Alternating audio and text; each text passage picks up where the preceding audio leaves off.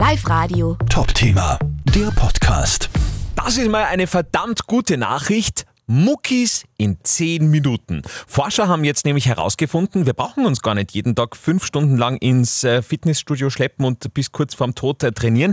10 Minuten reichen, damit wir ein Leben lang fit bleiben. Live-Radio-Reporterin Nora Meyer. Eine neue Studie aus den USA besagt, schon fünf einfache Übungen pro Tag reichen, um den Körper gut in Schuss zu halten. Und dafür braucht man nicht einmal ein teures Abo im Fitnesscenter, sondern nur eine Matte im Wohnzimmer. Mit dabei unter den Übungen sind nämlich absolute Klassiker wie Kniebeugen oder Liegestütz.